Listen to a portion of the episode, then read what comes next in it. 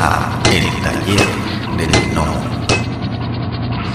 Semanalmente una revista ¿no? en el área de diseño, que prácticamente éramos este, los que llevábamos adelante la revista. ¿no?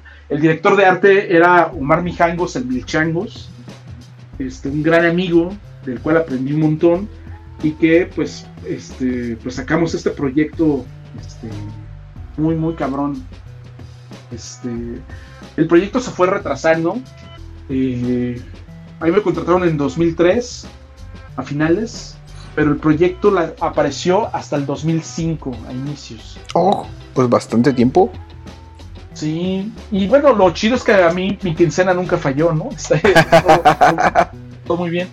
Pero en el Inter nos pusieron a hacer un montón de cosas ahí muy, muy interesantes pues bueno, ya que la revista salió, pues era hacer semanalmente una revista, ¿no? O sea, empiezas el lunes y la entregas el viernes a, ¿no? Y pues, este, a, estar apagando fuegos todo el tiempo, resolviendo problemas, y pues eso sí me ayudó a disciplinar un montón de, de cosas, ¿no? Esto fue en 2005 cuando arrancó, y estuve un año haciendo esa revista, y el siguiente año, en 2006, me invitan a... Hacen como un concurso interno en la editorial y me dan la dirección de arte de la revista Nick, Nickelodeon. Ah, ok, ok. Y, ahí lo mismo, pues llego a una revista infantil y lo primero que empecé a hacer fue a meter cómics ahí en la, en la, revista. La revista traía cómics que venían de, desde Nick, ¿no? De cómics del Bob Esponja y de, lo que había en ese momento en Los Padrinos Mágicos y todo esto. Pero fuimos ampliando el espacio para meter cómic mexicano ahí. Lo mismo hicimos en Big Bang. En Big Bang, cada semana había cuatro páginas de cómic mexicano, ¿no? Y por ahí desfilaron pues, todos los autores de cómic mexicano que estaban activos en ese momento. Este, y pues ahí lo que fuimos haciendo fue ir ampliando los espacios de publicación y aprendiendo un montón de cosas. Y pues sí, pues eh, esa revista, la revista Nick, en algún momento llegó a tener 32 páginas de cómic este, al mes, ¿no? Eh, entonces sí, sí fue un... Eh, pues siempre, siempre el cómic fue importante y siempre tratamos de... Siempre traté de, construir esos espacios, ¿no? Y, pues nos fue bien, me fue bien en esa época. 2006, eh, que estaba haciendo Nick. El mismo 2006 publicamos lo de La Parranda.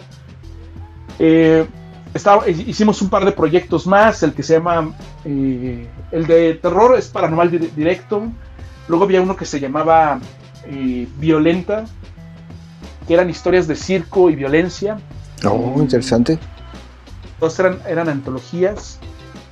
Y en algún momento yo tenía claro que ahí lo que, lo que seguía era hacer novela gráfica, que era importante eh, posicionarnos haciendo novela gráfica pero este pues no logramos concretar cosas ¿no? este, había muchas ideas pero no todos íbamos jalando al mismo a la misma velocidad y, pues bueno se disolvió colectivo dosis se disolvió la parranda y bueno pues en esta época este pues no había espacios de publicación casi no, no había lugares donde hacer cómic en México y pues yo aceptaba siempre que me invitaban a alguna antología, algún proyecto, algún webcomic, pues le entraba, ¿no? Y ahí estuve publicando y haciendo historias cortas sobre todo, ¿no?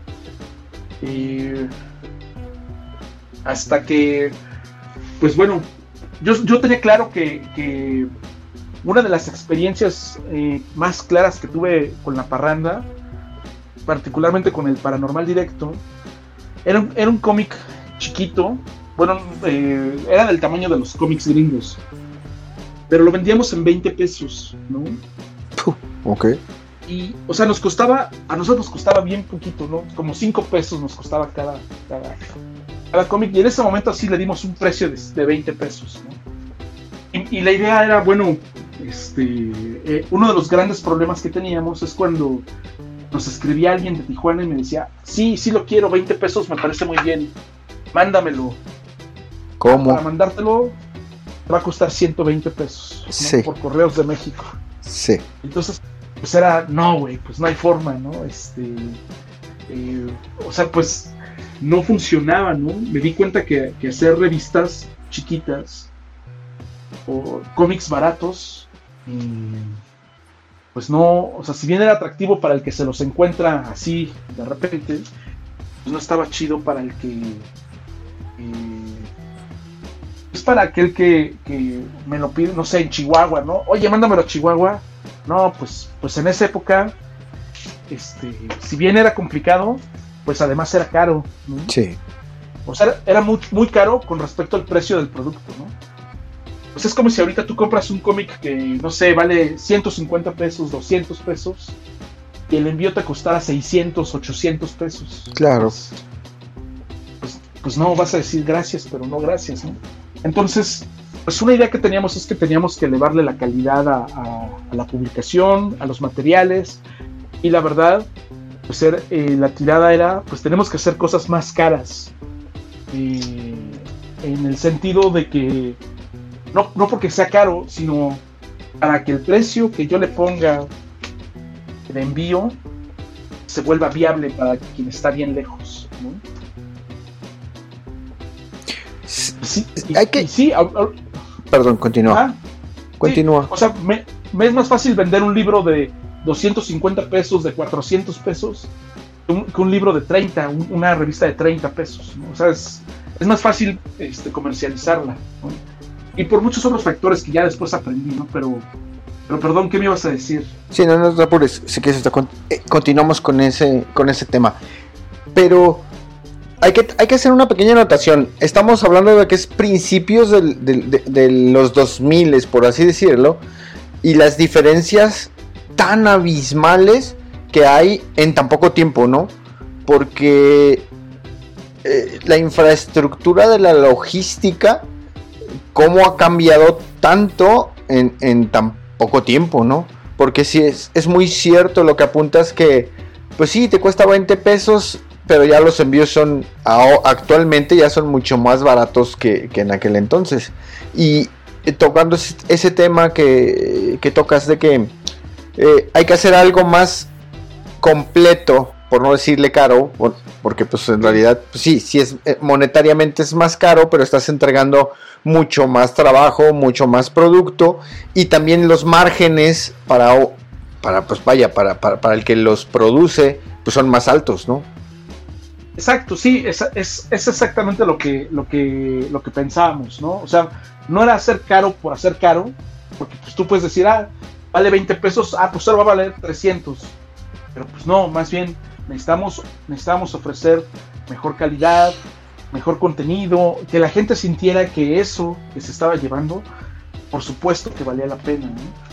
Y pues, eh, pues ahí estuvimos eh, barajeando muchas ideas, eh, los colectivos se disolvieron, y todos quedamos muy bien como cuates y todo, pero, pero era difícil estar sosteniendo un sueño, ¿no? ¿Sabes? Este, porque pues aparte pues está difícil, ¿no? O sea, eh, está difícil cuando de repente es poner dinero y poner dinero y poner dinero, pues, pues sí, ¿no? Este, en aquel momento yo recuerdo, te estoy hablando de 2006, 2007, este, yo en algún momento dije, vamos a imprimir en China la nueva antología, pero la vamos a hacer pasta dura, ta, ta, ta. cotizamos, empezamos a hacer todo lo necesario, eh, y de repente a la hora de que sale hay que poner tanto, eh, pues ahí fue donde muchos dijeron, no, bueno, pues es que dinero, no era tanto, pero bueno, puede ser mucho dinero o tampoco como, como cada quien lo vea, ¿no? Sí, ahí sí es cuestión de de la perspectiva monetaria que tenga cada quien en, en- ese momento en específico. Porque ahorita tú puedes decir, es que no era tanto, pero te regresas ese tiempo en el hacia el pasado y a lo mejor en ese momento específicamente era mucho. No, y, y sabes qué, o sea, la- el, el gran tema era que los cómics que, había, que habíamos eh, publicado eh, no se habían pagado ellos mismos. Es decir, Oh. Sí. por ejemplo, eh, el primer cómic lo publicamos y pues sí, no nos salió tan caro, ¿no? Pero en la fiesta de presentación nos gastamos como 3, 4 mil pesos, ¿no? Wow. Este, entre, entre la, porque hacíamos unos pachangones, ¿no? Entonces, digo que era pura parranda en esa época. y, era pues, ah, el vino, ah, no sé qué, ah, ta, ta, ta. Y pues, este, o sea, nos costaba casi tanto la fiesta como el cómic. Entonces, a la hora de hacer, de, hacer cuentas, pues, este, pues, era difícil y más si tú vendías los libros de 20 pesos en 20 pesos, ¿no? Los, los cómics. Entonces, pues, a ver, llégale a los 4 mil, a los 5 mil que te cuesta imprimirlo, ¿no? Y luego llégale a, lo que te gastas en, en, las fiestas, porque no, había, no íbamos a eventos, íbamos a fiestas, era lo que hacíamos, ¿no? Pues no, nos divertimos mucho, la verdad la pasamos muy bien. pero, pero pues sí, no, no, no había realmente un plan de negocio tal cual. Exacto. Y, y no teníamos los pies sobre la tierra, entonces por eso cuando ah, bueno, pues la vez pasada le metimos, no sé, dos mil pesos cada quien y de repente para el nuevo proyecto había que meterle, no sé, este, ocho mil, eh, pues, pues si era, o sea, era, puta, son ocho mil y no sé si, y no va a regresar, ¿no? O sea, es como, como está muy mal armado. Eh, no había un plan de negocio, más bien el hecho de publicar cómics en ese momento era más un acto de, plantar una bandera, decir aquí estoy, esto es lo que hacemos. Este, no, yo no creo en eso del amor al arte, sino más, más en un acto de resistencia.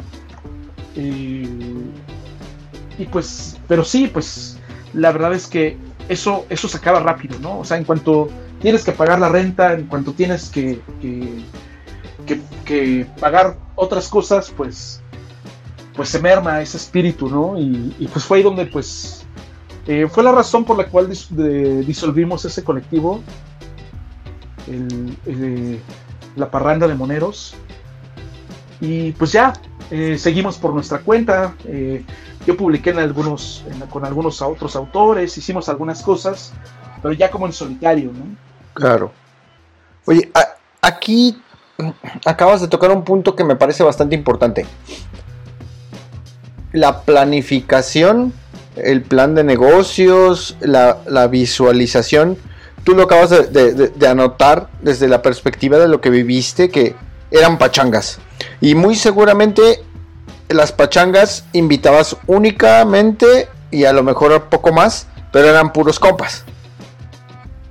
Así es. Entonces, desde ese punto, desde el punto de vista empresarial, por así decirlo, pues tu compas tus compas te iban a comprar material, pero pues en realidad no, no, no hay esa educación en general como para que todos esos puntos los puedas desarrollar para vender.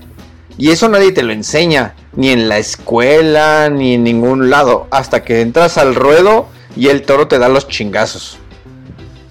Sí, sí, sí, pues de hecho, o sea, ahorita te digo, ah, no había plan de negocios, ¿no? En ese momento no sabía ni qué era eso. este, eh, eh, o sea, la planificación era muy simple en ese momento y por eso pues fue tan trompicada, ¿no? Este, el, ah, pues cuesta tanto, hay que poner tanto, sale. Este, sale, se vendió tanto, se distribuye esta lana, sale, ya no se va a vender más libros, sale, se dividen los libros entre los autores. Y cada quien hace con ellos lo que quiera. Este, pero sí, sí, no había, era, era tan simple, pero pues estaba condenado al fracaso. Claro. en ese momento pues no lo veía, no, o sea, pues sí sabíamos que no iba a pasar más que eso, pero pues sí era importante para nosotros, pues, pues, eh, al menos para mí era plantar esa bandera, ¿no? Eh, y pues, pues fue, fue pues fue mucho aprendizaje. La verdad es que yo aprendí mucho, mucho de, en esa época eh, de estos falsos comienzos y falsos este, arranques de, cosas. Y pues ya, pues estuve así haciendo cosas pequeñas aquí y allá. Eh, hasta que ya en 2011, eh, platicando con Valerio, Valerio Vega, dije, ¿sabes qué? Yo quiero hacer un cómic quiero hacerlo con, estas características. Y la idea era hacer una revista, ¿no? Una revista y, y pues eh, ya con más, más aprendizaje, más cosas. Y pues él dijo, yo también le, le entro. Y dijimos, bueno, tú y yo, solos, sin nadie más, sin estar haciendo que el colectivo, que vamos a hacer esta revista. Te tocan tantas páginas, me tocan tantas páginas a mí. Vamos a cotizar cuánto nos, nos cuesta y metemos la mitad y la mitad ¿no? de la lana, del capital. Y pues así iniciamos en 2011 eh, la revista Nostromo. ¿no? Ok, que, sí. que, que era una revista cuadradita, con, con, mucha ilustración, con muchos cómics. Y ya empezamos allá a desarrollar historias cortas sobre todo. ¿no? Publicamos, esa la presentamos en el primer festo. Y, pues por, por, todo el siguiente, nos fue muy bien, la verdad. Y el siguiente año publicamos la segunda, el segundo Nostromo, pero publicamos también un este, en la puerta cerrada lo publicamos, si bien lo habíamos eh, impreso, lo habíamos eh, publicado en línea nada más 10 años antes, pues ahí lo decidimos publicarlo en físico y publicamos también una antología que traía historias cortas con muchos de estos ejercicios que te comenté que habíamos hecho a inicios de los 2000 y con, con cosas que se publicaron aquí y allá. Sí. Publicamos una antología que en ese momento se llamó Ecos Secuenciales, volumen 1. Ok. Entonces, pues tenían, o sea, en un año pasamos de publicar una revista al siguiente año tener tres. Y pues les fue bien, unos, unos se movían más rápido que otros, ¿no? Y pues nos fue muy bien. Y aparte la gente ya decía, ah, son, son los de Nostromo, la editorial Nostromo. Y, y, bueno, pues nosotros, pues eran nada más nuestros esfuerzos para, para autopublicarnos. Pero pues entendimos que estábamos haciendo ahora sí el trabajo de, una editorial pequeña, ¿no? Una editorial independiente. Y pues se llamó así Nostromo Ediciones, esta, esta editorial. En 2011 fue un título, en 2013, 2012 publicamos tres libros.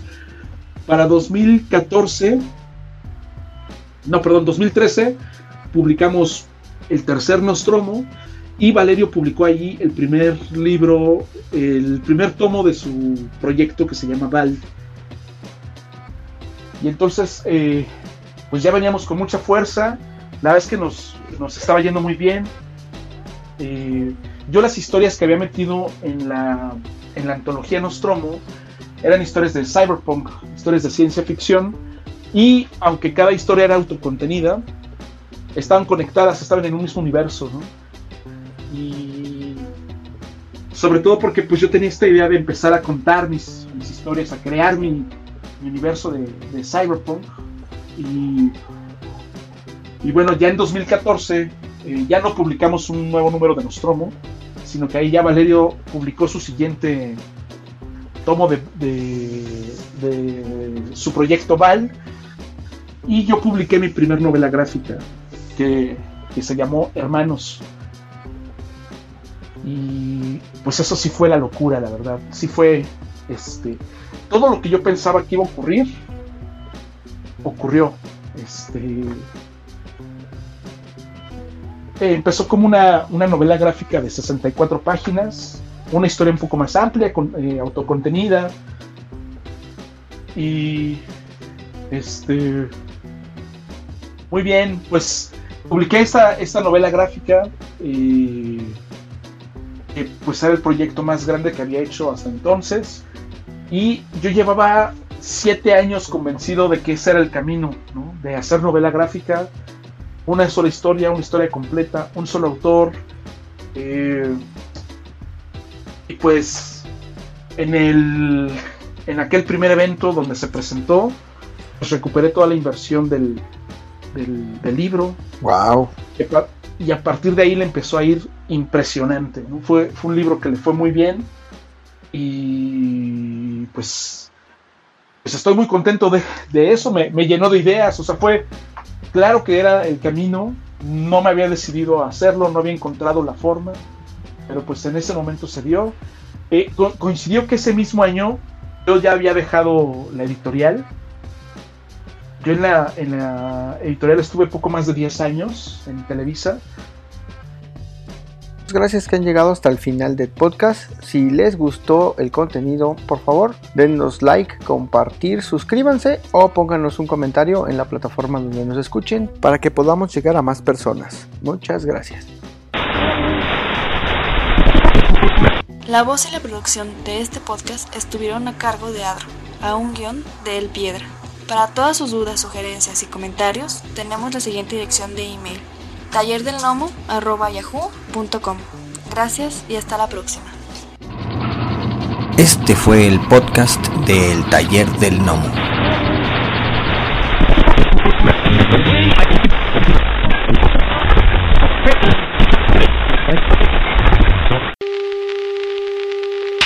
Next 60 seconds, this station will conduct a test of the emergency broadcast system. This is only a test.